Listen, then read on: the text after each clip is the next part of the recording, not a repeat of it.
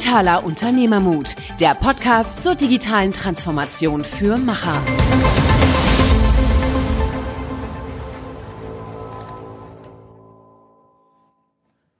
Hallo und herzlich willkommen zu einer neuen Folge Digitaler Unternehmermut mit Michael und Niklas.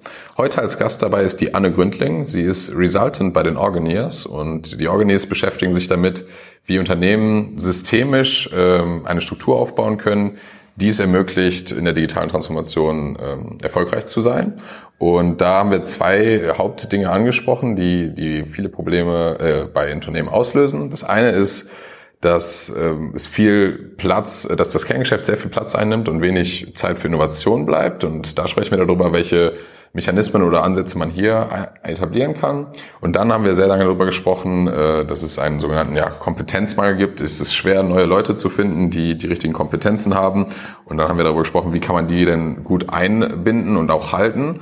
Und da ging es darum, dass der Begriff New Work oft auch ein bisschen falsch verstanden wird. Es geht äh, in vielen Interpretationen nur darum, gut, ich kann flexibel arbeiten, ich kann Homeoffice machen, aber im Kern sollte es eigentlich darum gehen, dass man den Leuten ermöglicht, an Problemen zu arbeiten, an denen sie wirklich arbeiten möchten und da eben halt auch die Freiheit gibt, dass sie das wirklich tun können. Und die Chance, die darin liegt, ist dann eben, wenn ein Unternehmen ein neues Betriebssystem gefunden hat, dass äh, auf allen Ebenen versucht wird, Vertrauen zu schaffen. Und das kann man natürlich äh, im Management schaffen, indem man äh, sauber delegiert und dann tatsächlich vertrauensvoll Inhalte abgibt.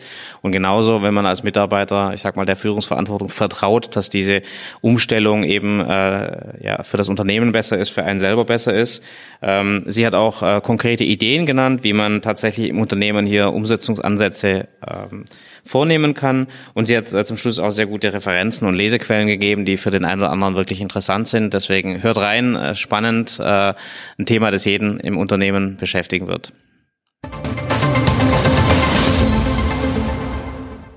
Hallo und herzlich willkommen zu einer neuen Folge Digitaler Unternehmermut. Ähm, heute mit Niklas und äh, ich habe hier Anne Gründling als Gast dabei. Sie ist Resultant bei den Organiers und ich freue mich erstmal, dich begrüßen zu dürfen. Grüße dich, Niklas. Ich freue mich auch. Ja, und äh, wir haben uns ja schon auf dem ähm, Forum Deutscher Mittelstand unterhalten. Da gab es ja schon mal einen äh, ersten kurzen Auszug mit ein paar Statements von dir. Und äh, ja, das fand ich so spannend, dass ich auf jeden Fall gesagt hat, wir sollten uns nochmal äh, vertiefen, dieses Gespräch. Und deswegen machen wir das Ganze ja hier. Und wollen dann direkt auch mal anknüpfen und einsteigen. Ähm, ja, New Work ne, wird zurzeit äh, ist es in aller Munde. Es wird von jedem Unternehmen, sage ich jetzt mal, gefordert oder viele versuchen es umzusetzen. Und was da primär ja oft im Vordergrund steht, ist Flexibilität. Ich will aus dem Homeoffice arbeiten. Ich will Freiheiten haben. Und ähm, ja, da kam so ein bisschen die These auf, wird das Ganze vielleicht ein bisschen falsch verstanden von Unternehmen. Und da würde ich jetzt gerne erstmal deine Meinung zu hören. Was, äh, was hältst du vom Thema New Work, wie es Unternehmen zurzeit leben und interpretieren? Hm. Ähm, also erstmal danke für die Blumen. Ähm, ich fand das auch schön, das Interview mit dir geführt zu haben auf dem Forum. Ähm, ich, ich weiß, ich tue mich immer so ein bisschen schwer mit den, mit den Begriffen falsch und richtig, weil natürlich gibt es, gibt es New Work im Sinne von, da gab es einen Friedhof Bergmann, der hat das irgendwann so tituliert. Und das ist auch das, worauf sich dann die meisten Leute berufen. Und wenn man rein strikt nach dem geht, was er unter New Work versteht, also ne, von wegen der Urheber, der das in den 80ern sozusagen ähm, aus dem Boden gestammt hat, dann würde ich sagen, ja, es wird häufig falsch verstanden, aber im Sinne von unvollständig. Also es ist ja die, die Ansätze, die, die da gemacht werden, auch gerade mit der Flexibilisierung von Arbeitszeiten ähm, oder mit Homeoffice-Möglichkeiten und Sabbatical, das geht natürlich in die richtige Richtung. Aber der Grundgedanke zu sagen, dass Menschen mehr Entscheidungsfreiheit und Handlungsfreiheit haben wollen, das wird in dem Sinne ja dann nicht berücksichtigt, weil sie haben zwar Freiheit, wie sie sich ihre Zeiten einteilen, aber sie haben noch nicht zwingend die Freiheit, wirksam zu werden. Weißt du, was ich meine? Also, dass sie sagen können, ich habe hier Ideen, was ich im Unternehmen bewegen möchte, was irgendwie wirtschaftlichen Nutzen hat und habe dazu auch strukturell verankerte Entscheidungs- und Handlungsspielräume, ähm, in denen ich mich sozusagen verwirklichen kann und dazu etwas beitragen kann, dass es der Wirtschaft oder der Gesellschaft besser geht.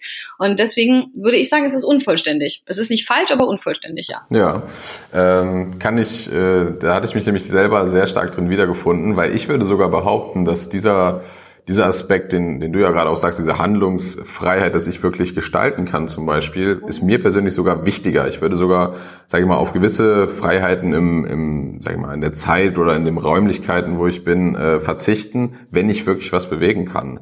Bestenfalls sind natürlich beides, beide Aspekte aligned, aber ähm, wenn ich mich entscheiden müsste, dann würde ich eher den Pegel ein bisschen dahin ausschlagen lassen, persönlich. Absolut, absolut. Und ich glaube ehrlich gesagt auch, dass diese, also die Grundannahme, die, die dahinter steckt und die ich persönlich auch teile, ist ja, dass, dass Menschen wirksam sein wollen und sich entfalten wollen. Und ich glaube, dass diese ganzen Geschichten, die häufig gemacht werden von Unternehmen, ohne jetzt alle über einen Kamm zu scheren, ähm, in gewissem Sinne eine Art hm, New Work Light sind oder so ein bisschen Trostpflaster. Ne? Also weil sie vielleicht sagen, okay, wir sind noch nicht bereit, Entscheidungsfreiräume abzugeben, aber wir geben euch dafür wenigstens Homeoffice. Weißt du, was ich meine?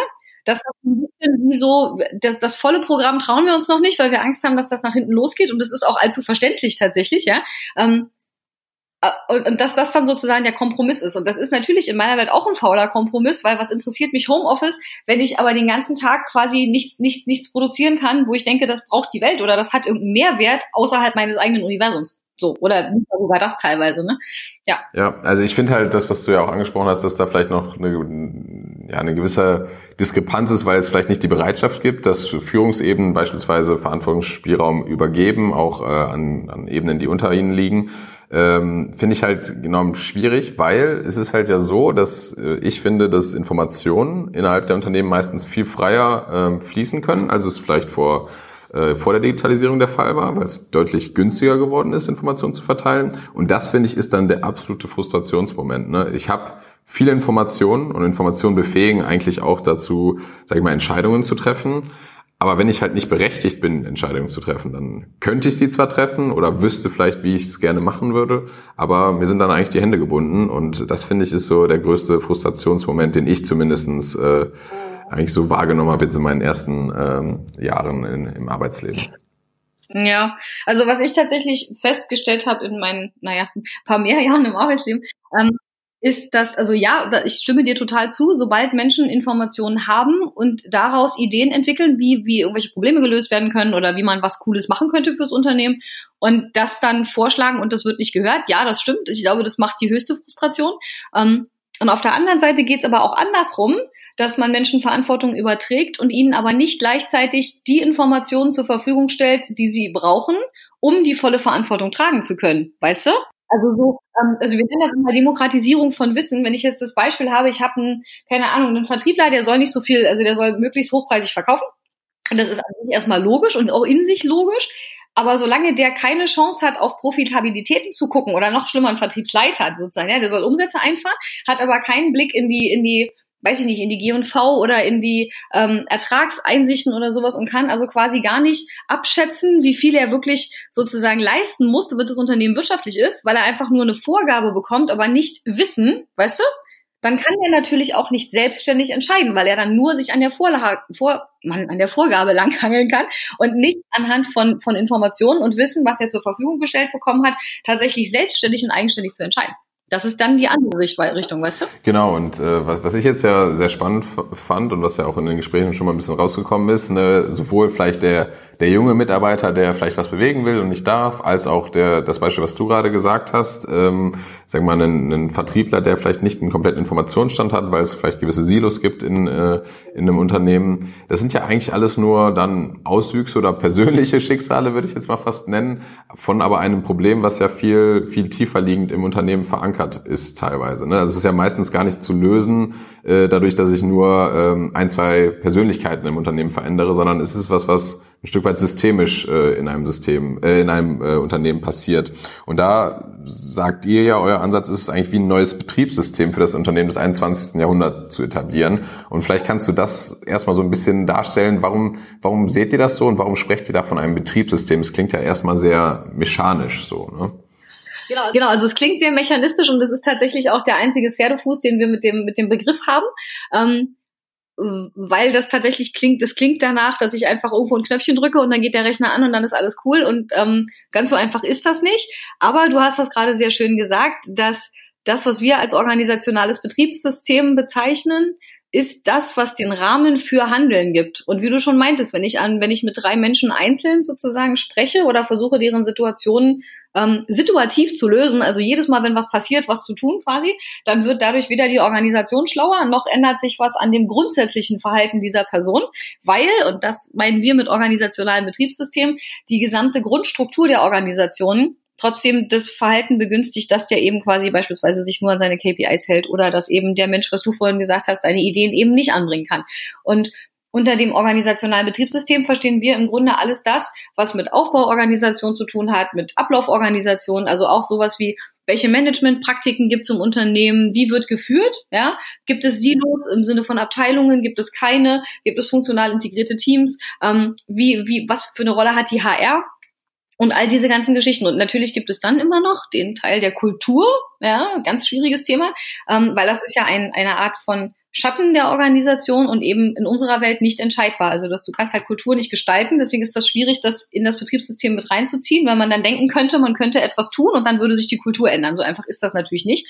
Ähm, aber grundsätzlich alles das, was die Grundlage für Arbeiten und für Handeln bereitstellt. Das ist das, was wir als organisationales Betriebssystem bezeichnen.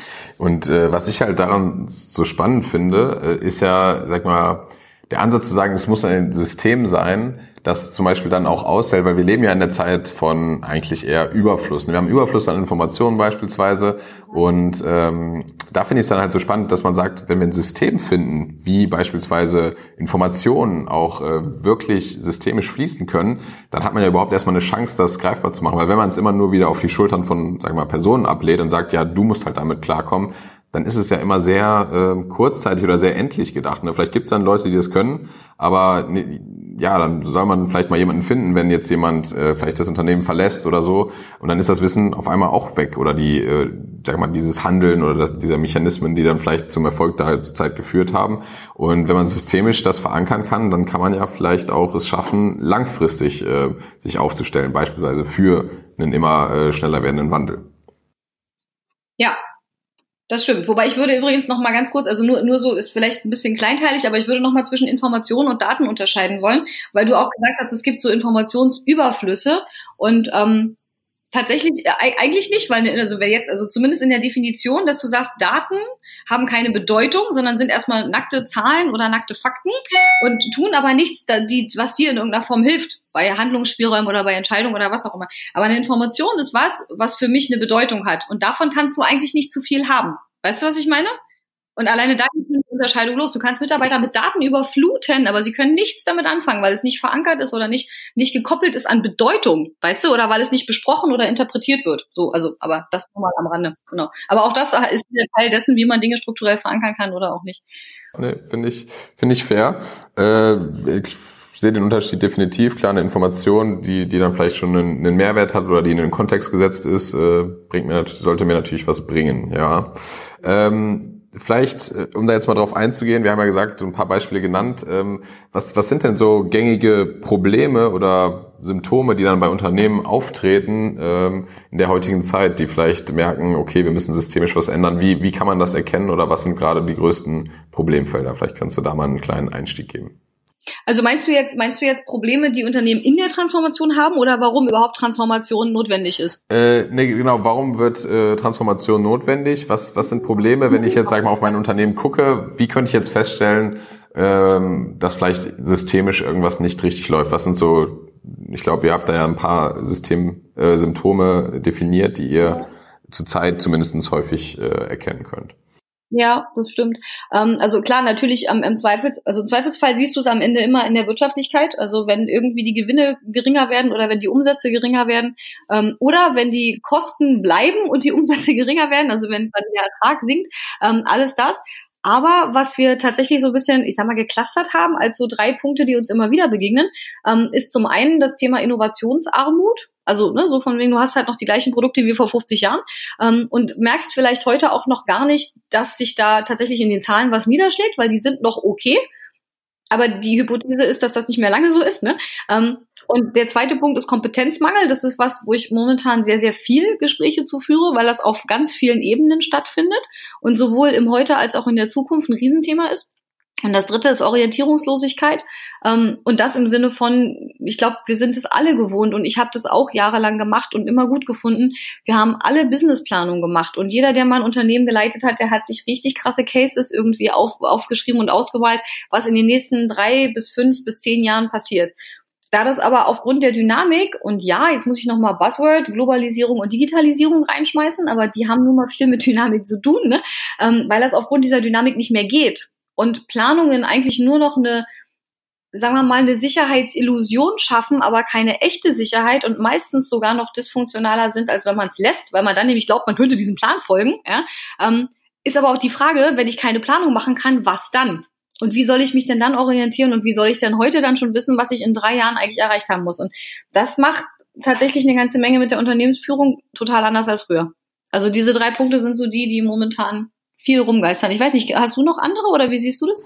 Genau, also ich meine, ich glaube, man kann die dann teilweise unterschiedlich äh, benennen, aber das sind definitiv Sachen, die, die wir auch äh, die uns auch oft über den Weg laufen. Eine Sache, die, glaube ich, bei euch vielleicht so im Bereich Innovationskraft ist, ist so die Sache, okay, wie, wie schaffe ich es, mein Tagesgeschäft äh, äh, zu, zu handeln und vielleicht auch immer noch gut darzustellen, vielleicht auch gewisserweise auszubauen, aber trotzdem noch Platz für Innovation zu lassen. Ne? Das ist so ein Aspekt, der für uns sehr präsent ist. Und der andere Aspekt ist halt wirklich so der ja, War for Talent. Also wie schaffe ich es denn, die richtigen Leute anzulocken? Wie schaffe ich es, die richtigen Kompetenzen in meinem Unternehmen zu haben? Das wären auf jeden Fall zwei Sachen, die die, sehr präsent bei uns äh, zurzeit sind. Ja. Und ähm, ja, dann eben halt auch die Fähigkeit, aber das ist jetzt vielleicht ein bisschen spezieller dann schon, nicht mehr ganz so auf Organisationsstrukturebene, aber die Fähigkeit halt wirklich, äh, was wir eben schon angerissen haben, äh, große Datenmengen verarbeiten zu können und ähm, sinnvoll zu nutzen. Ja, das, das natürlich, das stimmt, genau. Ja, richtig.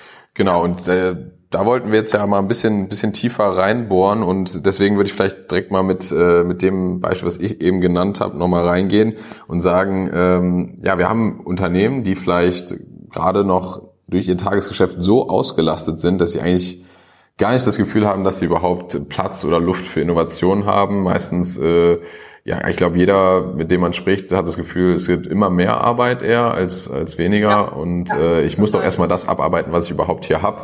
Ähm, was ist dein Blick da auf die Dinge? Wie, wie, wie können Unternehmen das lösen oder wie sollten sie, sie da rangehen? Na, was ich halt häufig beobachte, ist, dass, ähm, dass Innovationen in Silos stattfinden. Und dass das so ein bisschen so diese Idee ist, wir haben einen Innovation Hub oder wir haben irgendwie eine Innovationsabteilung oder du hast eine Produktentwicklung oder du hast halt generell einfach eine Abteilung, wo gesagt wird, überlegt euch mal was Neues, weil unsere Produkte sind nicht mehr zukunftsfähig. Ne? Also irgendwie glaube ich, dass es fast kein Unternehmen gibt, was sich gegen Innovation sträuben würde. Aber wie du schon selber sagst, die sind sowieso schon alle Land unter. Und ehrlich gesagt, auch in der aktuellen Rezession und dann eben mit diesem Buzzword Digitalisierung gibt es, glaube ich, so viel Verunsicherung, was ich auch meinte mit der Orientierungslosigkeit, dass ähm, das Gefühl, so dieses Bedürfnis so stark ist, erstmal heute zu überleben, dass ganz viele daran krachen gehen, weil sie sich nie mit dem Morgen beschäftigen. Weißt du? So, das ist genauso wie, wie Menschen keinen Bock haben, eine Rentenversicherung abzuschließen und im Alter von 25 jeden Monat irgendwie 100 Euro in den Topf zu zahlen, den sie 40 Jahre später irgendwann bekommen. Aber eine, eine Haftpflichtversicherung abzuschließen, wo, wenn ich morgen einen über den Haufen karre, ich quasi sozusagen sofort davon profitiere, das geht. Und genau, weißt du, also das fällt mir gerade so als Beispiel ein, aber so ist das. Und, ähm, und ich denke mir so, es würde doch einen gewissen Sinn ergeben, und wir sehen das natürlich auch bei den Unternehmen, mit denen wir arbeiten, das, ne, so, ähm, dass das tatsächlich Sinn ergibt, dass wenn ein Unternehmen eine Innovation wünscht, dass es das erstmal kommuniziert an alle seine Mitarbeiter und nicht nur an das Silo, in dem irgendwo Innovation draufsteht oder Produktentwicklung, weißt du? Und dass man sagt, okay, Leute, beispielsweise der Vertrieb erlebt immer die gleichen Probleme beim Kunden, gibt das weiter und dann entsteht daraus ein Problem oder ein Handlungsbedarf und dieser Handlungsbedarf wird dann an die gesamte Organisation kommuniziert. Und das heißt, Leute, wir haben den und den Bug, der tritt immer wieder auf, unsere Kunden springen deswegen ab. Wer hat eine Idee, wie wir das lösen können? Verstehst du? Und dass nicht eine Abteilung oder irgendwer, wer sozusagen, der irgendeine Visitenkarte hat, wo ein Titel draufsteht, dafür zuständig ist, eine Idee zu liefern, sondern irgendjemand aus dem Unternehmen, weil unternehmerisch gesehen können das alle tun. Jeder von denen. Verstehst du? Und da, da schon mal das erste Mal los, das überhaupt erstmal publik zu machen und sich als Unternehmen hinzustellen und zu sagen, Leute, wir haben hier ein echtes Thema und wir brauchen eine Lösung. Aber wenn es jetzt so ist, dass, sag ich mal, klar, es wird publik gemacht, es geht an alle raus, der Aufruf sozusagen, ähm, Innovationen mit, mitzutreiben. ist das nicht dann schon auch eine, eine Ablenkung, sag ich mal? Wir sind in einem harten Kampf, wir müssen irgendwie Zahlen liefern. Du hast eben zum Beispiel gesagt, vielleicht steigen Kosten, Produktionskosten in, in westlichen Ländern. Also wird das dann nicht auch eher eine, eine Last sozusagen für den, für den normalen Mitarbeiter in, in, Anführungsstrichen? Ja, wenn er gezwungen wird, eine Idee zu äußern, obwohl er keine hat, dann bin ich ganz bei dir. Aber wenn du jetzt mal, keine Ahnung, ähm, wir hatten das vor einer Weile bei einem Kunden, das sind 800 Mitarbeiter, ist ein Medienunternehmen und die wollten ein Produkt nach vorne bringen, was seit 100 Jahren bei ihnen in der Schublade liegt. Weil hat ja nie einer Zeit, ne? Und immer als Tagesgeschäft und, und es gibt Leute im Unternehmen, die sind mit diesem Produkt irgendwie betraut, aber keiner hat so richtig Power, zeitlich ne, die Möglichkeit zu sagen, ich stecke das jetzt in dieses Produkt. Ähm, also haben sie es ausgeschrieben unter allen 800 Mitarbeitern und gemeldet mit einer Idee, wie man dieses Produkt jetzt tatsächlich aufsetzen könnte, also mit einer echten Idee, wie es gehen kann quasi haben sich genau zwei Leute. So. Ähm, und das meine ich mit, die anderen haben es gelesen, haben gesagt, ich habe keine Idee und fertig. Ein paar Leute haben sich gemeldet und haben gesagt, ich habe ich hab keine Idee, aber ich würde gerne mitmachen, wenn es ein Projektteam gäbe. Ne? Weil ich könnte beitragen. Ich habe Skills, die sozusagen nützlich sind, aber leider keinen Plan, was passieren soll. So, ne? Ähm, und dann hat die Geschäftsführung entschieden, wer von den beiden oder welche von den beiden Ideen sie sozusagen verfolgen möchte. Natürlich, das ist ja eine strategische Entscheidung. Ja? Ähm, und dann hat die Geschäftsführung gesagt, okay, diese Idee da, dieses Konzept, das finden wir geil. Und hat die, die Person, die diese Idee hatte, mit Kompetenzen ausgestattet. Und gut, wir nennen das Schutzraumprojekt. Das hat ein Schutzraumprojekt ins Leben gerufen im Sinne von, die Person hat sich Vollzeit um die Produktentwicklung gekümmert und hat ein Team zusammengestellt, die das auch getan haben. Und jetzt passiert da was. Aber das ist auf Basis einer Idee entstanden. Und das meine ich mit, keinen Mitarbeiter damit belästigen, weil wer keine Idee hat, meldet sich einfach nicht und fertig. Und wenn sich keiner meldet, dann kann sich die Geschäftsführung ja mal Gedanken machen, ähm, ob A, keine Idee da ist oder B, ähm, ob die Leute sich nicht trauen, weil sie, weil sie noch nicht wissen, dass das tatsächlich dazu führt, dass sie das umsetzen können. So. Und dann ist natürlich auch immer, ne, also Möglichkeit eins, Möglichkeit zwei, drei gibt's hunderte. So, aber Weißt du? Also, also was ich da schon mal so nochmal ein bisschen kritisch vielleicht hinterfragen würde, wäre halt, äh, ich meine, meistens bei so Innovationsprojekten sind komplett neue Sachen. Man braucht vielleicht auch einen gewissen, gewissen Skillset von, von Menschen oder ein gewisses Mindset, ne? Leute, die vielleicht nach vorne gehen, die ausprobieren, die machen. Ähm, ich würde jetzt mal behaupten, dass das schon eher höher qualifizierte Mitarbeiter sind, die vielleicht auch wichtige Aufgaben im bestehenden Betrieb haben. Ähm, wie, wie sage ich mal, lassen sich dann zum Beispiel, jetzt geht jemand aus dem Vertrieb, fragt, ich habe eine Idee, ähm, warum sollte der Vertriebleiter denn jetzt freigeben oder was ist sozusagen der Incentive für diesen Fachbereich, diese in Anführungsstrichen gute Person dann mal loszulösen für, für vielleicht sogar ein paar Jahre? Also das ist ein super spannender Punkt, weil, ähm, also okay, also erstens gehen diese Innovationsprojekte tatsächlich meistens nicht Jahre. Also ein halbes Jahr bis ein Jahr kann man es schon brauchen, natürlich. Ähm, und ganz häufig erleben wir das ja auch, dass wir wirklich ein MVP erstmal machen. Ne? Also das, das ist nicht immer gleich ein Riesenprojekt mit, mit x Leuten und wahnsinnig viel Budget. Ähm, da gibt's ja ganz viele Möglichkeiten, wie du quasi auch ohne eine Organisation komplett umzustürzen, das tun kannst. Also das war jetzt ein Beispiel, was ich gerade genannt habe, wo jetzt wirklich sieben Leute Vollzeit quasi an dieser, an diesem Produkt tüfteln und das für ein Dreivierteljahr. Ähm, das bindet natürlich Ressourcen.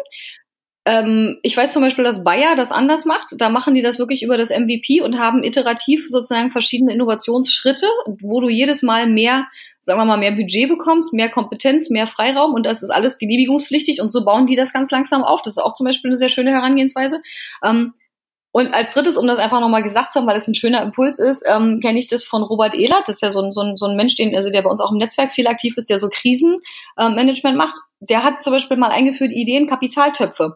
Und da hat er gesagt, hier ist Geld drin, liebe Mitarbeiter, und wenn ihr eine Idee habt und ihr wollt ein MVP bauen oder ein Prototyp von irgendwas, dann ähm, hebt euch Geld ab von diesem Kapitaltopf. Ihr müsst niemandem Rechenschaft ablegen, was ihr damit macht. So, also die totale Vertrauensnummer quasi. Ähm, und wenn was Gutes bei rauskommt, dann sagt er einfach Bescheid und dann können wir das fördern. Also ich sage ja nur, es gibt so viele Wege, wie du es tun kannst. Da gibt es auch wieder keine Blaupause, weißt du? Und es kommt immer ein bisschen drauf an, was das Unternehmen sich leisten kann. Ähm, aber der zweite Punkt zu dem, was du gerade gesagt hast, das die Vertriebsabteilung hat nicht zu entscheiden, wo der Vertriebler arbeitet. Der Vertriebler entscheidet, wo der arbeitet. Und mal ganz krass gesagt, wir erleben das, wenn ein Mitarbeiter kündigt in einem Unternehmen, ne, weil er irgendwie sich da nicht wirksam fühlt oder weil er glaubt, er kann sich da nicht einbringen, dann ist das weniger schlimm, als wenn zum Beispiel ein Mitarbeiter, wie jetzt in deinem Beispiel der Vertriebler, ähm, in ein Projektteam geht und ein Produkt entwickelt. Also wenn quasi intern ein Mitarbeiter wechselt, weil er Lust hat, etwas voranzubringen, wird das von der Organisation als größeren Verrat gesehen, als wenn er kündigt. Und das ist total faszinierend. Und das haben wir schon so oft in Live erlebt, da, da zieht's mir jedes Mal die Schuhe aus. Ja, ja, deswegen, da wollte ich eigentlich auch so ein... Also ein guter Punkt, aber ist richtig krass eigentlich, ne? Weil du so denkst, ja, warte mal kurz, dieses Produkt bringt euch Lichtjahre nach vorne. Wenn der zum Wettbewerb geht, dann bringt euch das gar nichts. Ja, nee, und das war eigentlich auch so ein bisschen, wo ich ja auf hier auch ein bisschen provokant vielleicht hinaus wollte, weil ich, ist, ist immer als ein enormes Problem sehe, dass halt gerade in, in dem klassischen Bereich es einfach diese starken Silos gibt, dieses Silo-Denken, ne? wie du schon sagst, äh, sollte lieber kündigen, bevor ich den irgendwie vielleicht an einen anderen Fachbereich abgebe oder so. Ähm, ich ich habe immer das Gefühl, dass da oft halt so diese individuelle, individuelles, individuelles Interesse halt eigentlich über das Interesse zum Beispiel der Firma gestellt wird. Jetzt beispielsweise ein Chef, der vielleicht eine gute Person nicht gehen lassen will, denkt sich halt so, ja, ich brauche den aber hier und ne. Und vielleicht ist es eben sogar sogar eher förderlich, den aktiv zu sagen, hey, guck dir mal einen anderen Bereich bei uns an, weil du vielleicht eben diese Person dann auch langfristig halten kannst oder so. Oder dem eben Freiraum zu geben, zum Beispiel so ein Innovationsprojekt zu machen. Ne? Und ähm, da, da finde ich es immer dieses Denken, okay, nicht nur aus eigener Perspektive zu denken, sondern was ist jetzt das Beste fürs Unternehmen oder vielleicht, wenn es nicht ganz jeder ganz so groß denkt, aber vielleicht was ist das Beste für für das Team jetzt, ne? Und nicht nur für mich als Einzelperson. Ne? Weißt du, Niklas, hätten wir eine Videokonferenz, ja, dann würdest du mich jetzt Halleluja rufen sehen und die Hände gerne hinbeschrecken. Ähm, was für eine Steilvorlage. Ja, natürlich ist es das. Aber das, das Ding ist, es geht halt nicht darum, dass jetzt in deinem Beispiel der Vertriebsleiter den nicht gehen lassen will, weil der Vertriebsleiter irgendwie narrow-minded ist oder Scheuklappen hat oder nur an sich denkt, weißt du? Sondern es geht darum, dass der in seiner Rolle als Vertriebsleiter, also als loyaler Mitarbeiter, nicht anders kann. Der muss das machen, weil der ist Vertriebsleiter, der ist dafür zuständig, Umsatz zu produzieren. Und wenn der seinen besten Vertriebler jetzt in dieses Projekt gehen lässt, dann hat er seine Rolle nicht erfüllt weil das strukturell verankert ist, dass er quasi in seinem Silo auch nur für sein Silo zuständig ist. Und das ist ja die Schwierigkeit. Deswegen hat Silo-Denken hat früher super funktioniert im Industriezeitalter und als das alles irgendwie noch voneinander losgelöst war. Und heute ist das das aber nicht mehr, nicht überall und zunehmend nicht mehr. Ne? Ähm, und deswegen funktioniert das nicht. Deswegen sprechen wir ja immer davon, bildet funktional integrierte Teams. Aber gut, ist ein anderes Thema. Ähm, was ich nur sagen will, ist, wenn der Vertriebsleiter nicht nur, und das meistens übrigens auch finanziell, daran gemessen würde, wie viel Umsatz der produziert mit seinem Team, sondern der Gesamtunternehmenserfolg auch bei ihm auf dem Tisch läge, und das strukturell meine ich, dann würde der den mit Kusshand abgeben.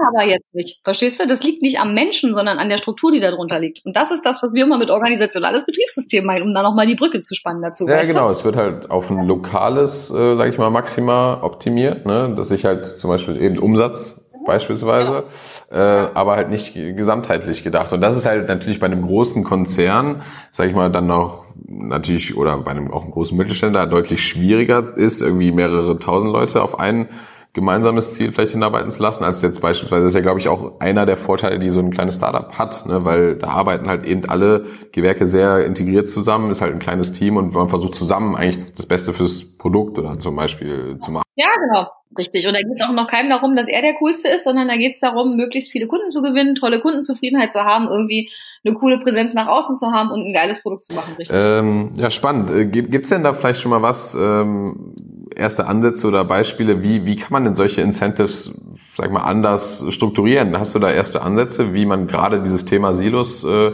runterbrechen? Hast du ein paar Beispiele, wie man vielleicht Incentives besser setzen kann? Ja gut, also Incentives im Sinne von, meinst du jetzt Geld? Ja, allgemein. Ich meine, du hast da, wir haben ja gerade eben beispielsweise gesagt, der Vertrieb hat das Incentive, den Umsatz zu steigern, ne? weil das vielleicht auch daran sein Bonus gekoppelt ist oder wie auch immer. Oder vielleicht gibt es auch andere, äh, andere Aufgaben, die da mit reinspielen. Aber gibt es, gibt's, sagen wir mal, eine Alternative in dem Beispiel, wie, wie es anders strukturiert sein könnte?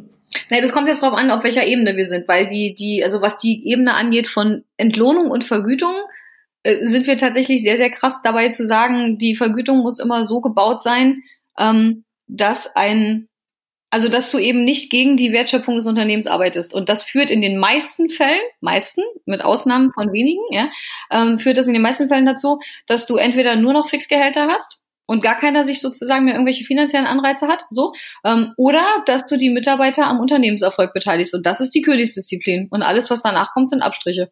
Und wie du die Mitarbeiter am Unternehmenserfolg beteiligst, das ist total unterschiedlich. Das kann in Form von virtuellen Aktien sein, das kann in Form von realen Anteilen sein, das kann in Form von Gewinnausschüttungen sein, weißt du, so. Aber am Ende des Tages ist das der einzige die, also die, die einzige Möglichkeit, das, das sozusagen so zu tun, dass die komplett alle immer den gesamten unternehmerischen Erfolg sehen, jetzt rein auf der finanziellen Ebene. Da reden wir noch nicht davon, was für Kompetenzen haben die und worauf zahlt deren Arbeit ein und was haben die für Wissen, so, sondern einfach nur jetzt rein auf der Gehälterebene.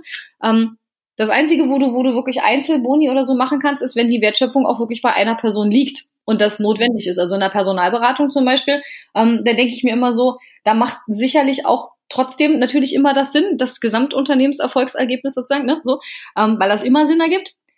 Aber zusätzlich dazu, wenn ich selber in der Lage bin, sowohl den Kandidaten als auch den Kunden zu finden und die zusammenzubringen und alles das alleine steuere, dann könnte es da zum Beispiel Sinn ergeben, eine Einzelprovision zu haben oder eine Teamprovision, weil man sagt, okay, wir sind hier ein Team von X ne, Karriereberatern, Personalberatern und müssen das und das zusammen leisten und so.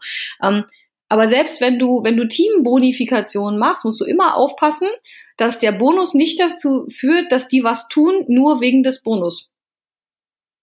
Ja, ich glaube halt, das Problem daran ist, also was heißt das Problem, aber die Schwierigkeit, wenn man dann sowas sagt, okay, alle sind am Gesamtunternehmenserfolg beteiligt, damit lade ich natürlich eine gewisse Komplexität dann bei den Personen selber ab, ne? weil die müssen dann entscheiden, was ist jetzt sinnvoller. Halte ich jetzt diesen Vertriebler hier, weil der dann vielleicht den Umsatz weiter steigern kann, oder ist es sinnvoller, den, sag ich mal, weiterzugeben, weil der andere Bereich den mehr braucht oder so. Also es ist ja, Genau. Du hast mehr Komplexität dann in den Entscheidungen, die du abwägen musst. Ja, ja, aber ich würde nicht abladen sagen, sondern ich würde einfach sagen Umverteilung. Und das ist aber genau das, was es ja braucht. Also Stand jetzt sind wir ja in einer, in einem also bedingt durch das Industriezeitalter sind wir in einer in einer Wirtschaft unterwegs, wo ich sag mal keine Ahnung in einem Unternehmen von 200 400 Mitarbeitern tragen ungefähr fünf Leute die Verantwortung so für für das große, also für die große Entscheidung oder die mit den meisten Auswirkungen ähm, und sind alle total verspannt und völlig fertig. Ich meine, ich war selber zuletzt Geschäftsführerin, ich kenne den Spaß und ich kenne den schon seit ich 18 bin, weil da war ich das erste Mal schon in der Führungsposition und das ist einfach nicht gesund zu fordern, dass fünf Leute wissen müssen und zwar auf quasi jede strategisch relevante Frage hin, was die beste Lösung ist für das Gesamtunternehmen von 400 Mitarbeitern. Schön wäre ja, wenn alle die, die eine Idee hätten, sich melden könnten und sagen könnten, ich habe hier eine. Und dann können die fünf oder sechs Leute, die im Board sind, natürlich entscheiden die, weil die tragen im Zweifelsfall gerade als Geschäftsführer ja auch das Risiko. So, ich rede, ne, so, also Handelsregister, Pasten und so weiter und so fort. Aber dass die trotzdem immer noch entscheiden können, was strategisch passiert und was nicht und auch müssen, das, das, das befreit die davon nicht. Aber sie müssen nicht auf jede Frage die beste Antwort haben und das können sie auch nicht. Das ist schlicht nicht möglich. Deswegen ist das nicht ein, ein, ein Abgeben oder sowas, sondern es ist halt nur eine, eine Möglichkeit, das zu verlagern. Das braucht aber viel, weil sowohl die Geschäftsführung loslassen muss, als auch der Mitarbeiter nehmen muss. Und Verantwortung kannst du, und das ist immer so ein, so ein schwieriger Punkt, Verantwortung kannst du de facto auch nicht irgendjemandem einfach zuschreiben, weil Verantwortung ist ein Gefühl. Also entweder ich fühle mich verantwortlich, in diesem Fall jetzt zum Beispiel für meine beiden kleinen Mizis hier, ja, so. Entweder ich fühle mich für meine Katzen verantwortlich oder ich tue es nicht. Und entweder ich fühle mich für ein Produkt und dessen Erfolg verantwortlich oder ich tue es nicht. Und dann kann auf meinem Zettel auch stehen, ich bin Produktmanager. Das ändert nichts an meinem Gefühl. Also theoretisch müsstest du die Verantwortung und auch die Kompetenzen und das Wissen und alles das dort anlagern, wo das Gefühl ist. Immer mit dem Abschluss, dass die Geschäftsführung natürlich darüber entscheidet, klar. Ja, spannend. Äh, vielleicht ist es auch nochmal eine ganz gute Überleitung, weil der zweite Aspekt, den wir auch nochmal ein bisschen besprechen wollten, war ja so diese, dieser, Aspekt Kompetenzmangel oder der, der, der, der War for Talent. Also wie, wie kriege ich die richtigen Leute in mein Unternehmen rein?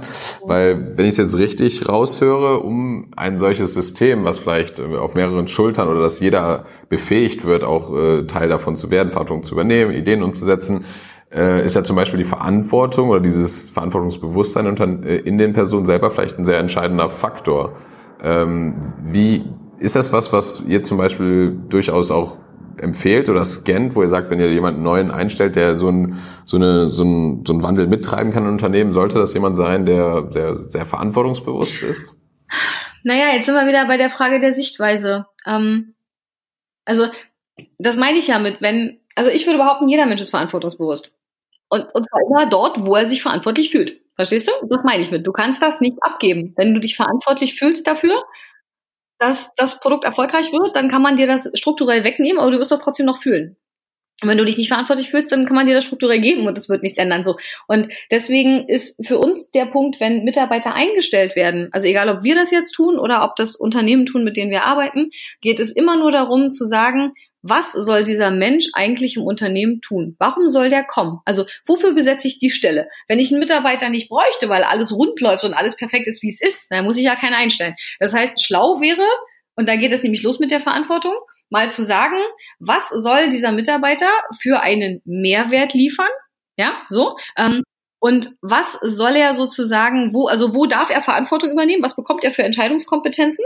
Und welche Probleme soll der lösen? Oder Produkte entwickeln oder Aufgaben bewältigen, egal was das ist. Irgendwas gibt es in jedem Job zu tun. Und das zu schreiben, also zu sagen, was soll getan werden und zu sagen, was für Handlungsspielräume bekommt diese Person dafür. Und wenn ich das publiziere, dann kriege ich nur Bewerbungen von Leuten, die sich zutrauen, genau dieses Problem zu lösen und zwar in genau diesem Handlungsspielraum. Dann brauche ich nicht mehr auszuschreiben, was ein Mitarbeiter bekommt, im Sinne von Homeoffice oder Getränke oder Sabbaticals, sondern ich sage einfach, wofür ich den brauche. Und dann sage ich aber auch, okay, ich brauche dich, also gebe ich dir auch Kompetenzen. Ich meine, jeder kennt dieses Zitat von Steve Jobs, mit diesem, ich stelle Leute ja nicht ein, damit sie mir sagen, also damit ich ihnen sage, was zu tun ist, dann bräuchte ich die ja nicht einzustellen, sondern ich stelle die ein, damit die mir sagen, was ich tun muss. Oder damit sie es am besten tun. Das ist sogar am allerbesten. So. Und wenn du das machst, dann, dann siehst du doch sofort, wo Verantwortung ist. Also, weißt du, so, du musst das einfach kitzeln. Also man muss Talente, glaube ich, einfach herausfordern. Okay, ähm, ich meine, das ist ja auch ein Ansatz, den, den wir schon mal so ein bisschen besprochen hatten, auch ja ganz am Anfang schon mal dieses ne, Verantwortung wirklich äh, zu übergeben und auch die Fähigkeit wirklich gestalten zu können, ähm, ja. ist, ist natürlich wirklich so ein, so, ein, so ein Kernding, aber das natürlich auch erfordert, glaube ich, wie du schon sagst, viel Mut auch von der Gegenseite, ne? Zu sagen, okay, ich weiß vielleicht, äh, die Person kann es jetzt äh, könnte das vielleicht potenziell schaffen, aber wird daran auch erstmal ein bisschen, sagen wir mal, sich ausprobieren müssen, wird vielleicht auch mal scheitern. Äh, das, das dauert ja auch viel, ja wirklich viel Mut. Ne? Aber ich glaube, das ist ähm, das ist dann nämlich das entscheidende Ding, wenn, wenn ich jetzt als Führungskraft immer sage, so, ja, hier übernimmt niemand Verantwortung oder so, aber ich selber gar nicht merke, dass ich ja diesen ganzen Raum eh einnehme und ich gar keinen Platz dafür gebe, äh, ist es natürlich echt ein, wieder so ein Problem, was, was dann auf einen selber zurückfällt.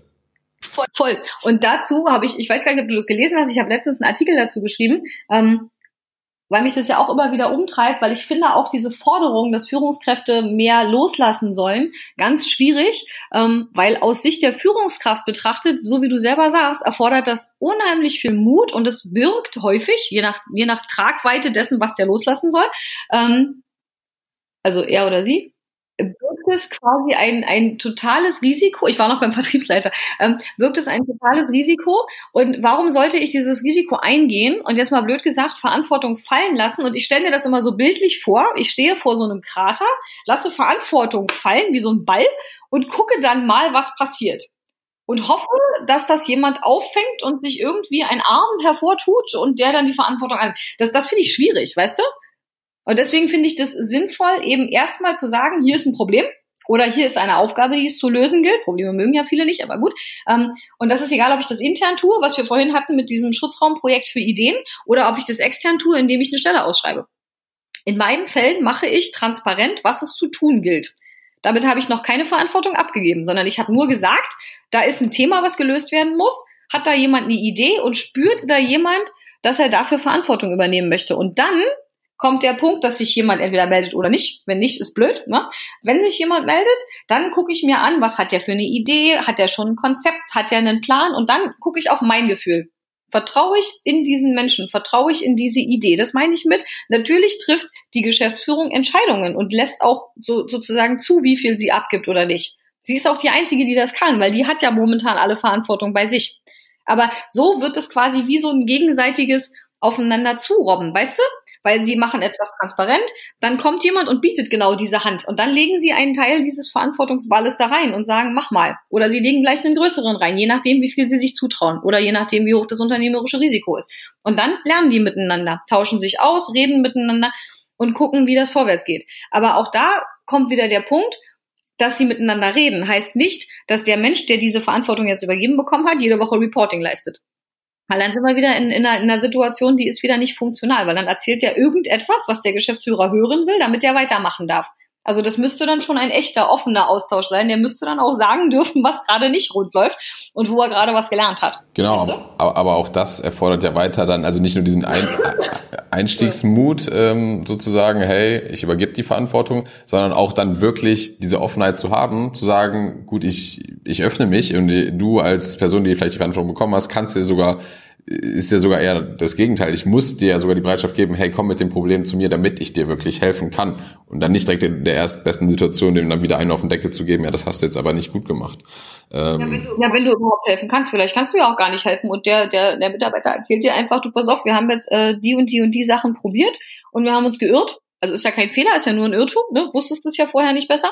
Ähm, und dann sagt er halt, wir haben uns geirrt, wir haben was draus gelernt, jetzt haben wir es so und so gemacht und jetzt läuft's. Das ist doch cool. So, ähm, deswegen ist das manchmal sinnvoll, dann gar nicht mehr so genau hinzugucken und nicht ständig zu fragen, und wie läuft's so, ne? Weil du einfach häufig dann in Situationen kommst, wo es gerade nicht läuft und dann entsteht natürlich sofort wieder Angst. So, aber ich sag dir was, auch wenn das Mut bedingt, also in meiner Welt ist das nur der Mut zu einem anderen Verhalten, ne? Weil die Alternative ist, keiner hat eine Idee und keiner tut was. Also das ist eigentlich ist das ist das quasi nur schlau, das zu tun und es fühlt sich nur deswegen mutig an, weil wir unser gelerntes Verhalten ändern müssen. Also ich nicht, bei mir ist da irgendwas schiefgelaufen. Ich hatte das nie. Ich fand das irgendwie immer immer richtig und habe das auch immer so gemacht. Ähm, aber ich erlebe das einfach sehr häufig, dass das überhaupt nicht gelernt ist und dass weder Geschäftsführung übrigens noch Mitarbeiter tatsächlich ähm, am Anfang wissen, wie sie damit umgehen. Und deswegen ist diese ganze Umstellung hat viel damit zu tun, das zu begleiten und viele, viele Dialogformate zu schaffen und viel Raum zu schaffen, dass man gegenseitig miteinander lernen kann und das beobachten kann. Aber die Alternative ist, dass das auf Dauer irgendwann dazu führt, dass es keine Innovation gibt oder sehr wenige oder nicht ausreichend oder whatsoever. Jetzt ist der Michael quasi mit an Bord und äh, vielleicht kannst du sonst ja mal, du hast jetzt ja die, Diskussion so ein bisschen gehört über Verantwortung abgeben, Verantwortung nehmen. Vielleicht kannst du dann nochmal aus deiner Perspektive ja auch reingehen. Ja, sehr gerne. Was mir bei dem Thema sehr stark auffällt, äh, Niklas hat es vielleicht gesagt, wir sind ja auch sehr stark in dieser Transformationsberatung. Und äh, das eine ist das Verstehen von Arbeitsweisen, von neuen Arbeitsweisen, äh, Vertrauen zu haben, zu delegieren etc. Das andere Problem meines Erachtens hat sehr viel mit Privilegien zu tun. Und ich glaube, diese Privilegien, speziell wenn es Manager sind, die sehr lange in einem, ich sag mal, hierarchisch betriebenen Unternehmen arbeiten, äh, empfinden, das als Privilegien abzugeben, äh, wohingegen sie, ich sag mal, die letzten 20, 25 Jahre sich in dieser Struktur eben halt, ich sag mal, nach oben gearbeitet haben. Und das kommt mir sehr oft entgegen, dass man äh, das Prinzip an sich eigentlich versteht, aber ähm, sich nicht, äh, ich sag mal, von den Privilegien oder den vermeintlichen Privilegien trennen will. Ich weiß nicht, ob dir das auch vorkommt. Speziell bei den äh, Managern, Managerinnen, die so, ich sag mal, zwischen 45 und, und 60 Jahre alt sind. Nein, da würde ich aber tatsächlich ganz gern nochmal verstehen, was du unter Privilegien jetzt Also für, ähm, für mich sind Privilegien, für, genau, für mich sind Privilegien, ich sag mal, das fängt bei materiellen Dingen an, aber es geht natürlich auch darum, dass man, ich sag mal, in hierarchisch betriebenen Unternehmen Privilegien hat, indem man eben halt auch als Chef behandelt wird oder Chefbehandlung bekommt. Es gibt viele Unternehmen, gerade im Mittelstand, mit denen wir arbeiten, die ich sag mal, allein durch äh, äh, die Art der Zusammenarbeit schon sehr klar machen, wer zum Beispiel der Chef im Raum oder die Chefin im Raum äh, ist. Na? Und das sind gelernte Mechaniken, Mechanismen, die einfach über Jahre und Jahrzehnte gelernt wurden, äh, die jetzt auf einmal, äh, wenn es darum geht, zum Beispiel jüngere Menschen in den Vordergrund zu bringen, ähm, ja, ich würde nicht sagen, äh, über Bord geworfen werden, aber die zumindest äh, verändert werden. Und äh, ich glaube, das kommt mir einfach sehr oft vor, dass äh, das prinzipiell verstanden wird, aber eigentlich jetzt nicht äh, unbedingt gern umgesetzt wird in der letzten Konsequenz. Also spannenderweise ähm, ist das tatsächlich ein Thema. Also ich müsste jetzt, bulle gerade in meinem Kopf und überlege, ob ich irgendeinen Fall kenne aus meiner Arbeit bei den Organiers, wo ich das hatte. Und mir fällt keiner ein.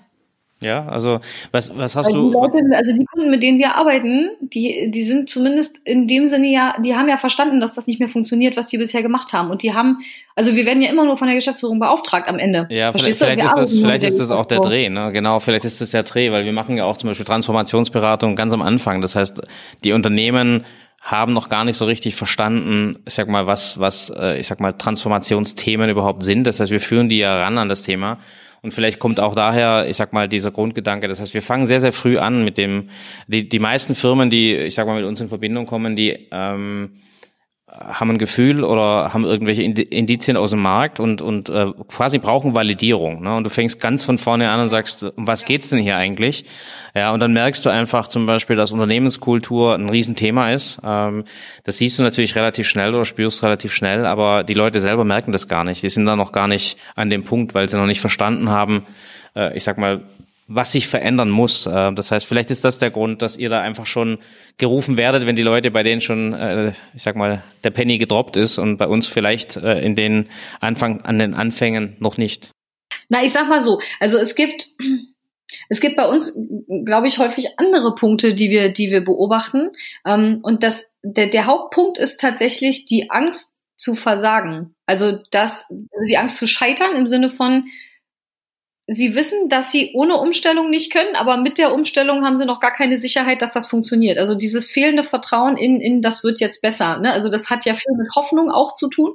Ähm, und auch wir sind nicht die Heilsbringer, also wir gehen ja da nicht hin und sagen, ihr macht jetzt so und morgen tada, so, sondern wir machen ja Transformationsbegleitung. Also wir sind dabei und entwickeln mit denen gemeinsam. Natürlich haben wir irgendwelche ähm, Skills und Know-hows und Methodenköfferchen und Erfahrungen und alles das, aber wir wissen trotzdem, wenn wir beim Kunden anfangen, immer noch nicht, wie es ausgeht. Also können wir nicht, das erarbeiten wir mit denen gemeinsam.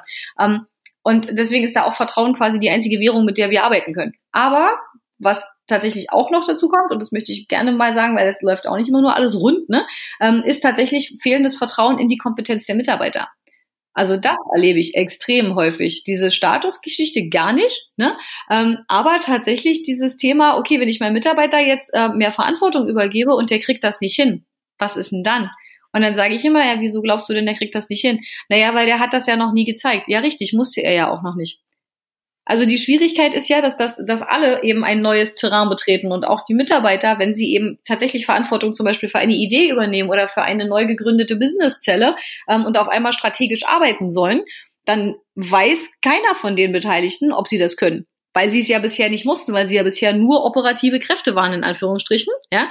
Ähm, und das ist ein Punkt, wo wir unheimlich viel Begleitung machen und unheimlich viel Dialog führen, damit dieses Vertrauen quasi entstehen kann, während man miteinander die ersten Schritte läuft. Deswegen sind wir auch großer Freund von minimalinvasiv und nicht alles auf einmal umdrehen und gucken, mhm. ob es klappt. Das, das, schafft nur Blockaden, das ist absolut so. Aber die Frage wäre jetzt auch für euch, was, was konkret äh, zum Beispiel wären denn für, für euch so Techniken, die ihr dann anwendet? Gibt es da Beispiele? Was meinst du nur mit Techniken? Also gerade wenn ihr merkt, dass jetzt zum Beispiel so ein Thema, äh, ich sag mal, kontrovers diskutiert wird, ihr merkt, äh, da wäre eben eine Veränderung notwendig und äh, ich sag mal, du hast gerade gesagt, minimalinvasiv. Mhm. Wie geht ihr dann vor?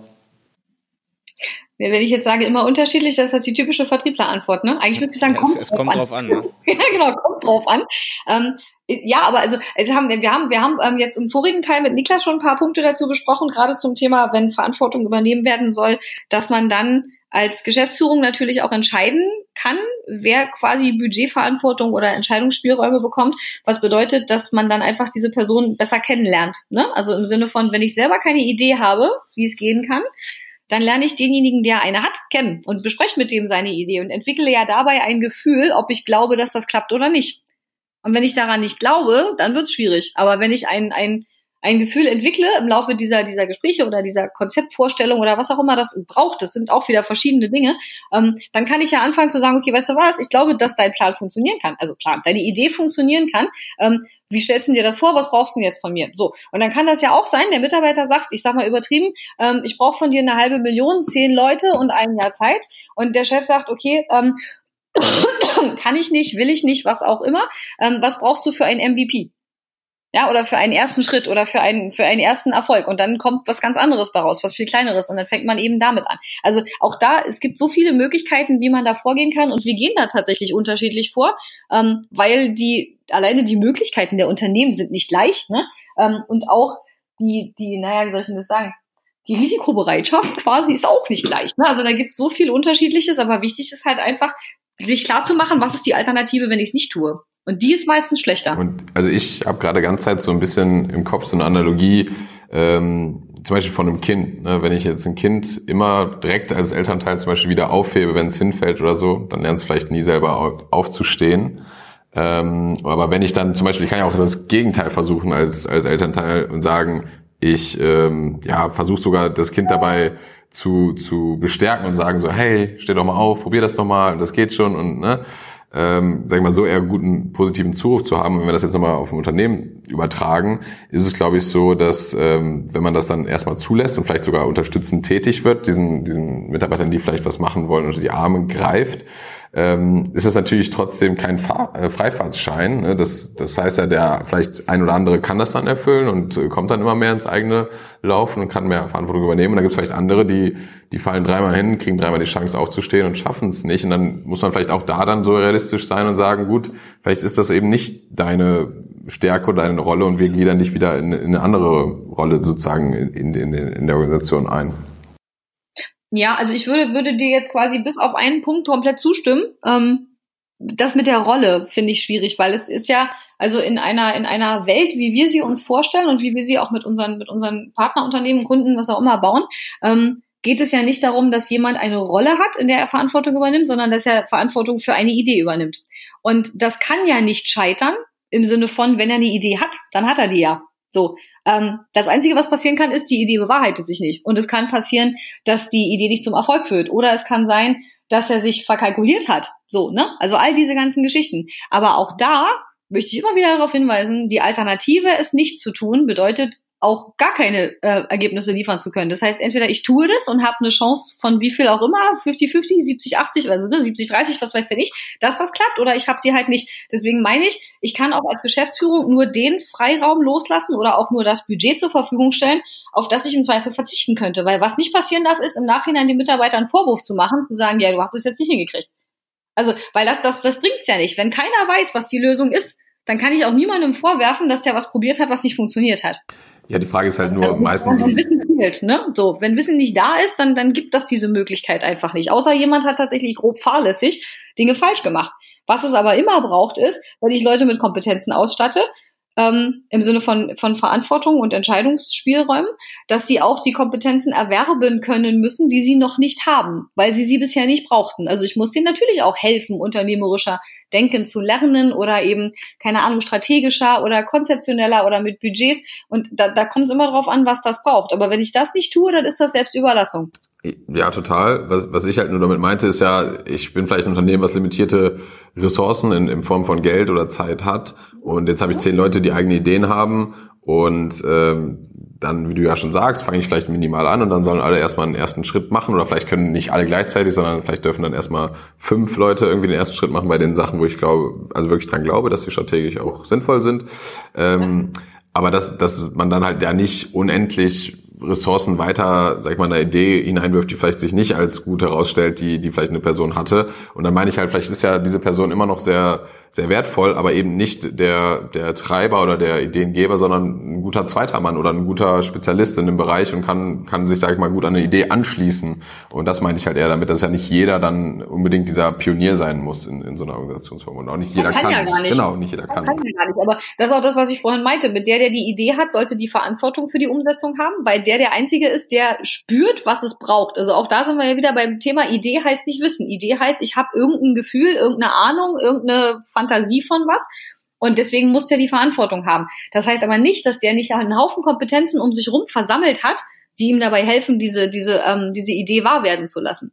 Also das ist ja total klar. Und wenn das natürlich, wenn das irgendwann sich entwickelt, und das passiert ehrlich gesagt, boah, irre selten, ähm, dass jemand anders dann kommt und sagt äh, oder sich rauskristallisiert sozusagen, dass der die Idee weiterentwickelt zum Beispiel, ja, und am Ende eine bessere Idee entsteht, dann sollte wiederum der die Verantwortung haben. Aber das ist ja der Punkt. Wenn ich Verantwortung eben nicht strukturell verankere in diesen Bereichen, also wir reden immer nur von den Bereichen, wo es das braucht, ne? Ähm, wenn ich die nicht strukturell verankere, dann kann sie da sein, wo sie ist. Also ich meine, wir, wir alle wissen, wie das ist. Du bist mit Freunden unterwegs und gehst abends was trinken und du stehst an irgendeiner Ecke und dann sind da drei Bars und dann fragst du dich, in welche gehen wir jetzt? Hat, glaube ich, jeder schon mal erlebt. So. Und dann sagt irgendeiner in die da. Und entweder die Leute gehen mit oder die gehen nicht mit. Und wenn die mitgehen, dann hat Führung stattgefunden. Und wenn die nicht mitgehen, hat keine Führung stattgefunden. Und das ist, so das ist unsere Interpretation von Führung. Das ist das, was wir darunter verstehen. Der hat die Verantwortung übernommen und hat gesagt, wir gehen in diesen Laden. Und wenn der Laden total schlecht war und das Essen war kalt und die Bedienung war scheiße, dann ist er zwar am Ende verantwortlich, aber nicht schuld. Weil er konnte das ja nicht wissen. Aber verstehst du, was ich meine? Das ist die Form von. Und wenn du so Projekte hast, natürlich kann das passieren, dass Verantwortung immer mal woanders liegt. Und zwar immer bei dem, der gerade weiß, was zu tun ist. Oder glaubt zu wissen, was zu tun ist. Aber das funktioniert nur, wenn die anderen sagen, oh ja, geile Idee, machen wir so. Ja, ich glaube, es hat sehr, sehr viel, wie du es vorhin gesagt hast, sehr viel mit Vertrauen zu tun. Also ich meine, das ist äh, gegenseitiges Vertrauen, weil das geht ja nicht nur in die eine Richtung, sondern das hat natürlich hochgradig in die andere Richtung was damit zu tun, dass, dass einzelne Mitarbeiter im Prinzip wissen, dass es ein Umfeld geschaffen, äh, ein Umfeld geschaffen wurde, in dem dieses Vertrauen auch tatsächlich echt ist. Und ich glaube, das ist, ich sag mal, ja, genau. der Schlüssel zum Erfolg in beide Richtungen. Und äh, ich glaube, ich glaube schon, wie Niklas sagt, das äh, braucht Mut äh, von dem Management, dieses Vertrauen aufzubauen. Es kommt natürlich auch immer drauf an, von was reden wir hier? Reden wir von, äh, ich sag mal, einer Mission Critical Veränderung? Reden wir von was nice to have? Also das heißt, der Druck, der im Geschäft oder im Business herrscht, äh, ist ja auch unterschiedlich. Ne? Und ich glaube, ähm, das macht sicherlich auch nochmal was aus, ob ich auf einer, auf einer Experimentierwiese bin oder ob ich wirklich, ich sag mal, am Kernstück des Unternehmens eine Transformation vornehme. Aber in jedem Fall wie du richtig sagst, Anne, äh, ist glaube auch unser Tenor, Patentrezept gibt's keins. Wenn es eins gäbe, da hätten es andere mhm. gemacht. Ähm, das heißt, du kannst im Prinzip nur Schritte facilitieren und kannst dann versuchen, einen Raum zu schaffen, in dem Vertrauen tatsächlich existiert. Und am Ende des Tages ob du jetzt dein Beispiel nimmst, Niklas, als Kind, äh, ich sag mal, das machst du fünfmal ne, und fünfmal äh, geht's dann richtig gut, dann ist einfach gegenseitig das Vertrauen geschaffen, dass das auch weiter so geht. Und ich glaube, das ist so die Grundlage für alles. Ja, und wenn es halt nicht gut gegangen ist, also das habe ich gerade gerade bei dem Thema Kind, das hatten wir nämlich tatsächlich letztens erst im Familienumfeld. Ähm, es macht auch einen gewissen Sinn zu gucken, wenn etwas nicht funktioniert hat, ähm, ob die Rahmenbedingungen dafür günstig waren. Also jetzt mal, um in der Kindanalogie zu bleiben, ich habe eine, eine Nichte, die ist anderthalb und einen Neffen, der ist fünf. Wenn ich den beiden das Gleiche erkläre, dann ist die Wahrscheinlichkeit, dass der Fünfjährige das versteht, so viel höher, dass ich, dass ich, dass ich, ne, dass ich vielleicht auch mal, wenn die Nichte das dann nicht hinkriegt, vielleicht in Betracht ziehen sollte, dass das noch gar nicht sozusagen von den geistigen Fähigkeiten, von der Entwicklungs, vom Entwicklungsstand her möglich war. Und genauso kann es sein, dass ein Projekt scheitert, weil gewisse Rahmenbedingungen nicht gut waren und nicht die Idee schlecht war. Also das meine ich mit, man muss immer genau untersuchen, warum etwas nicht funktioniert hat. Das ist ja das, was immer als aus Fehlern lernen bezeichnet wird und wir würden sagen aus Irrtümern lernen, weil ein Fehler ist was anderes, aber ist egal.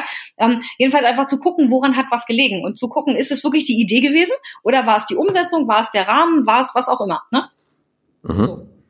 Ja, genau, finde ich einfach einen wichtigen Punkt, weil das vergisst man halt oft. Man, man geht halt oft schnell davon aus, äh, es ist ja sowieso, dass man meistens auch Entscheidungen davon dann, äh, sag ich mal, bewertet, ob es das Resultat nachher gut war oder nicht, was ja aber auch manchmal gar nicht so viel damit zu tun hat, weil da gibt's immer noch eine Komponente von, sag ich mal, gewissen äh, Glück oder gewissen Zufall. Und ähm, ich glaube, man sollte dann schon auch versuchen zu bewerten, schaffe ich halt wirklich gerade, äh, dass man so im Amerikanischen oft äh, sagt, so did I set this person up for success? Ne? Also habe ich dem wirklich die Chance gegeben, überhaupt erfolgreich zu sein?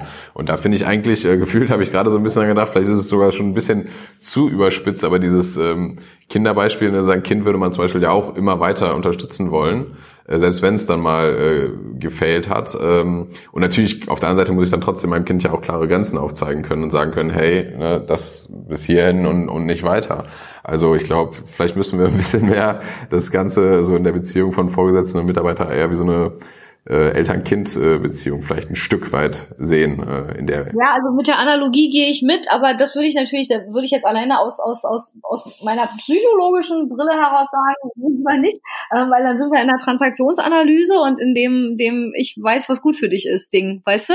Ähm, so im Sinne von, ich bin okay, du bist nicht okay, aber ich helfe dir mal nach oben. Also so, das, das, das, das kann auch schwierig sein. Aber ich gebe dir recht, dass das tatsächlich von der Analogie her eben gut passt dazu, dass wir bei Kindern eine andere Bereitschaft haben, sie sozusagen probieren zu lassen. Der, also den Teil, da bin ich total bei dir, ähm, weil jeder irgendwie weiß, er will sein Kind mit 35 nicht mehr zu Hause haben und nicht mehr an der Backe haben. Und natürlich gibt's da auch unterschiedliche Empfindungen. Also manche finden das ja toll, wenn ihre Kinder abhängig von ihnen sind. Das ist ja immer ganz gruselig. Ne? Ähm, also auch da sieht man ja, wie verschieden das ist. Aber genauso ist das eben tatsächlich auch in der, in der Führung, dass manche Führungskräfte das total brauchen, dass ihre Mitarbeiter von ihnen abhängig sind und andere gehen daran kaputt, dass sie ständig auf alles eine Antwort haben müssen. Also ne, so gesund ist das irgendwie beides nicht, ne? Ähm, aber übergeordnet sind tatsächlich genau diese Punkte das, was das so braucht. Ja. Genau, ich meinte aber auch vor allem diese Motivation, äh, das Kind zur Eigenständigkeit äh, zu erziehen und halt dieses Vertrauensverhältnis. Das war jetzt für mich das, was ich mit der Analogie meinte. Ja. Natürlich gibt es ganz andere Aspekte, die. Genau, den Teil kaufen und weißt, weißt du, was noch total krass ist? Und es ist mir letztens aufgefallen, ähm, dass es, ich steige zu einem wildfremden Menschen, den ich nie gesehen habe und dessen Namen ich nur schwer durchs Cockpit höre, in eine Maschine und lass mich nach Amerika fliegen und vertraue dem mein Leben an. Aber ich vertraue einem Mitarbeiter nicht, dass der ein Projekt im, in Höhe von x Euro und x Aufwendungen und Ressourcen irgendwie hinkriegt, der seit Jahren loyal für mich arbeitet. Also ja, ist ein schwieriges Beispiel, aber weißt du, was ich meine? Das ist total krass, wie wir Fremden bei, bei allen möglichen Vertrauen in unserem Leben und davon ausgehen, dass sie ihren Job können, aber bei Mitarbeitern so beschränkt sind, weil wir nur auf das gucken, was sie bisher geleistet haben und gar nicht sehen, was sie noch leisten könnten. Das finde ich krass.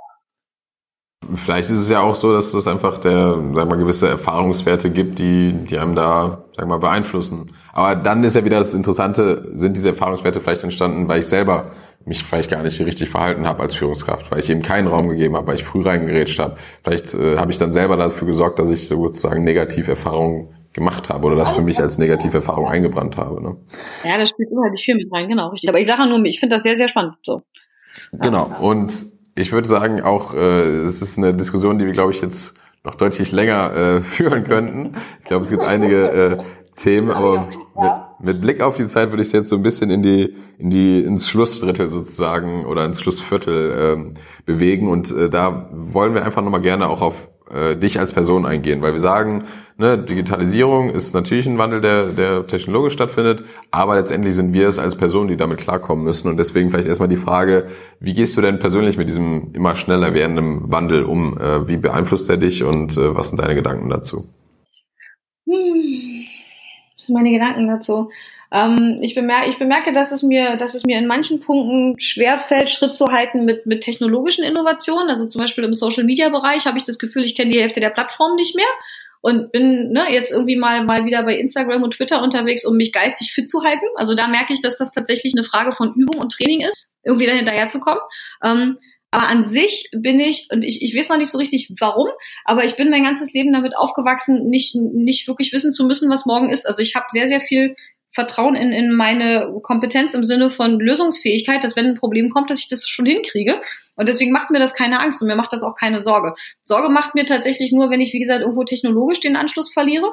Ähm, oder mir macht es, macht es Sorge, dass es immer mehr Datenüberflutung gibt. Wir hatten das vorhin von Informationen und Daten. Ähm, dass, dass das alles immer schneller wird, weißt du, und dass, dass Leute heutzutage irgendwie quasi eine Aufmerksamkeitsspanne von anderthalb Minuten haben und selbst so ein Podcast von einer Stunde quasi schon, schon entweder nicht gehört wird oder eben in keine Ahnung wie viel Chargen, damit man das noch verarbeiten kann. Das finde ich ein bisschen schade. Ich würde mir tatsächlich wünschen, dass wir da alle mal ein bisschen ruhiger werden. Und jetzt muss ich doch dieses böse Buzzword entschleunigen sagen, weil ich glaube, das tut uns einfach nicht gut in unserer gesamten Gesellschaft lichen Entwicklung immer höher, schneller, weiter, das kollabiert irgendwann, weißt du? Und ich habe für mich beschlossen, ich mache das nicht mehr mit. Ich bin da ganz, ganz bewusst ausgetreten aus diesem System. Okay, das ist äh, interessant. Also ich meine, ähm, äh, kann man machen. Ich glaube, die Frage ist natürlich, äh, wie, wie hält man Anschluss, beziehungsweise wie, wie versteht man, was da abgeht. Also äh, mir geht es ähnlich. Also viele, viele Plattformen, äh, die sind äh, jetzt nicht mehr unbedingt zu ergründen, beziehungsweise erschließen sich nicht auf den ersten Blick. Aber die Frage ist natürlich schon für dich selber, wie kriegst du die Balance hin zwischen am Ball bleiben, verstehen, was, äh, was digital, ich sag mal, los ist und gleichzeitig aber, ich sag mal, genau das, was du gesagt hast, äh, entschleunigen. Ja, also wenn ich sage, ich bin ausgestiegen aus dem System, müsste ich vielleicht konkretisieren und sagen, ich bin ganz bewusst aus diesem Strudel ausgestiegen, weil ich habe mich selber da reinziehen lassen. Immer schneller, immer kürzere Intervalle, immer härtere Taktungen. Und das meine ich damit, dass ich für mich selber einfach Tempo rausgenommen habe. Und auf deine Frage, ich gucke mir einfach an, was für mich relevant ist. Und wenn ich merke, für meine Kunden oder für meine Arbeit oder für meine Wirksamkeit ist es relevant, mich mit äh, technologischen Geschichten XY auseinanderzusetzen, dann tue ich das weil ich weiß, dass das für mich einen Sinn ergibt. Und da, wo es für mich keinen Sinn ergibt, lasse ich es einfach bleiben. Also ich gucke da schon ziemlich genau auf das, was ich brauche und dann diszipliniere ich mich auch dazu. Aber das, das, das lässt sich prima filtern und es gibt unfassbar viel, was ich nicht brauche. Und dann ist das auch ganz toll, dann zu sagen, danke, nein. Und mich dann auf die anderen Sachen aber so zu fokussieren, dass ich meine Energie auch sinnvoll einsetzen kann, weißt du? Ja, also ich finde das auch enorm wichtig, also dass man halt aus diesem reaktiven Modus rauskommt und er sagt aktiv, für was entscheide ich mich, ne? Für was, äh, was lese ich, was konsumiere ich, was, was empfinde ich selber als wichtig, weil wenn man permanent in diesem reaktiven Modus ist, dann wird man einfach aufgefressen von, von der Geschwindigkeit, weil dann gibt's immer neue Impulse und man wie so ein, so ein Blatt im Wind immer nur von hinten links nach rechts getrieben wird. Ich glaube, da muss man schon, schon seinen, seinen Weg finden und vielleicht, also was ich da auch vielleicht auch wenn es nicht direkt passt, aber was ich damit verbinde, ist halt auch so eine eigene Authentizität zu haben, ne? weil ich glaube, gerade Leute, die in dieser Zeit des, des Umbruchs oder wo vielleicht auch vieles gleichgeschaltet wird, seine, ihre Authentizität behalten. Die sind ja eigentlich die Leute, die dann wiederum vielleicht über nicht, sag mal, sich von Trends nur beeinflussen lassen, sondern auch eigene Trends setzen, weil sie selber, sag mal, ein gewisses Vertrauen in ihre eigenen Meinungen auch behalten. Ne? Ja, genau. Und das ist wieder einer, einer der Punkte, wo ich jetzt, also das, ne, ich schreibe ja auch gerade privat ein Buch über genau diese ganzen Themen, weil ich das ganz ähm, ganz spannend und ehrlich gesagt ganz fürchterlich finde, dass, dass, dass die Gesellschaft sozusagen in, insofern konditioniert worden ist im Laufe von weiß ich wie vielen, also ich würde sagen ungefähr 100 Jahre jetzt, ähm, was gut ist und was, was, was schlecht und was richtig und was falsch ist und wie wir so denken sollen, ne? Und dass Deutschland ein Land der Dichter und Denker ist und Theorie ist total wichtig und wenn du nicht studiert hast, dann bist du nichts und so, ähm, dass diese ganzen Konditionierungen heute nicht mehr taugen. Also die mögen eventuell mal getaugt haben, weiß ich nicht, sehe ich halt nicht so. Ähm, aber überhaupt erstmal rauszufinden, wer, wer, wer wir sind im Sinne von, was wir besonders gut können und wo wir Talente haben und wo wir eben irgendwie auch kreativ sind und sowas alles, ähm, bedingt zum einen die Grundannahme, dass, dass jeder Mensch auch mal glaubt, dass er kreativ ist und dass er Talente hat, so, weißt du? Und zum anderen bedingt das, dass das in irgendeiner Form auch möglich ist. Und da sind wir dann jetzt bei einer gesellschaftspolitischen Diskussion, weil da geht's im Schulsystem los. So. Und das, das meine ich mit, das hat bei mir irgendwie, ich war zwar da auch, also ich habe da durchaus viel, viel auch geblutet und, und viel auch sozusagen ähm, nicht besonders schöne Zeiten erlebt, aber mir mir war das immer wichtiger, mich selbst zu erkunden und mir dann treu zu bleiben, ohne andere Leute dabei zu verletzen. Also das ist das, ich würde das als integer bezeichnen, ne? sich selbst kennenzulernen und zu wissen, was kann ich und was nicht und was muss ich auch nicht können, so ne? oder was will ich besser können und danach zu leben, ohne ohne irgendwie das andere in Schaden davon nehmen. Ich meine, ich glaube, äh, da da wäre wenn wir jetzt über das Schulsystem anfangen, nochmal Zeit für einen komplett eigenen äh, Podcast. Aber vielleicht äh, mal die Chance, ähm, du sagst, schreibst zum Beispiel an einem eigenen Buch, aber was, was sind denn Inspirationsquellen? Und das können konkrete Titel sein von Büchern beispielsweise oder Podcasts oder auch Methodiken, äh, wie du dich informierst oder was hat dich wirklich, ähm, ja, sagen wir mal, ein bisschen nachhaltig beeinflusst in den letzten Jahren oder in deinem, deinem Leben? Hast du da ein paar konkrete Titel, die du nennen könntest? Titel. Also was mich, was mich in jungen Jahren und bis heute nachhaltig prägt, ist die Anleitung zum Unglücklichsein von Paul Watzlawick. Das war ein großartiges Buch darüber, wie wir Menschen mit uns sind, also wie wir sozusagen immer wieder selber in unsere eigenen Fallen tappen und ich natürlich auch, also so, ne? Ähm, was mich tatsächlich ähm, sehr angesprochen hat, ähm, sind die beiden Bücher von Rolf Dobelli. Die sind, glaube ich, schon ein bisschen was länger draußen, aber sind jetzt irgendwie gerade, glaube ich, in letzter Zeit wieder in Mode gekommen. Ähm, hier die Kunst des äh, klaren Denkens und die Kunst des klugen Handelns sind auch sehr, sehr schöne Denkirrtümer, denen wir quasi den ganzen Tag erliegen. Ja? sind so Bücher, die kann man quasi jedes Jahr neu lesen, weil kein Mensch äh, sozusagen, also ich kenne jedenfalls noch keinen, der keinem von diesen Irrtümern mehr erliegt. Ähm, und das andere, was mich in den letzten, in der letzten Zeit extrem geprägt hat, ist natürlich von, von Gerhard Wohland ähm, die Dynamik robuste Organisation, weil das halt dieser, diese Systemtheorie aufbereitet ist auf Wirtschaft und auch viel Basis für das liefert, wo, womit wir arbeiten. Also ne, ich meine, psychologisch bin ich sehr tief geschult und ähm, mittlerweile eben auch gut in Soziologie und Systemtheorie. Aber da ist er einfach einer, der das äh, von Niklas Luhmann so übersetzt hat, dass das auch ein normaler Mensch versteht. So. Und deswegen ähm, sehr, sehr schön und trotzdem gleichzeitig hochkomplex. So. Ja, sehr coole Titel. Waren alles, glaube ich, äh, neue äh, Bücher. Äh, also spannend. Schon mal vielen Dank dafür. Ähm, was sind denn Kanäle, wo Leute dir gut folgen können, wenn sie mehr auch von dir hören wollen oder vielleicht auch mitbekommen wollen, wenn dann dein Buch rauskommt? Also ich habe privat einen eigenen Blog unter annegründling.com so ähm, und ansonsten bin ich in den in den ähm, Medien also da blogge ich sowohl zu zu wirtschaftlichen als auch gesellschaftlichen Themen ähm, und ansonsten halt in den sozialen Medien ich sag mal klassisch bei Xing bei LinkedIn ähm, mittlerweile auch bei Instagram, wobei, naja, das ist eigentlich eher privat, ähm, und bei Twitter, so. Und ähm, genau, und ansonsten machen wir als Organiers natürlich regelmäßig Vertiefungssessions oder sind mal auf Foren, ne, wo wir uns beide auch kennengelernt haben oder veranstalten, ähm, also gehen auf Tagungen und solche Geschichten. Aber das kriegt man im Netz tatsächlich alles ganz gut mit.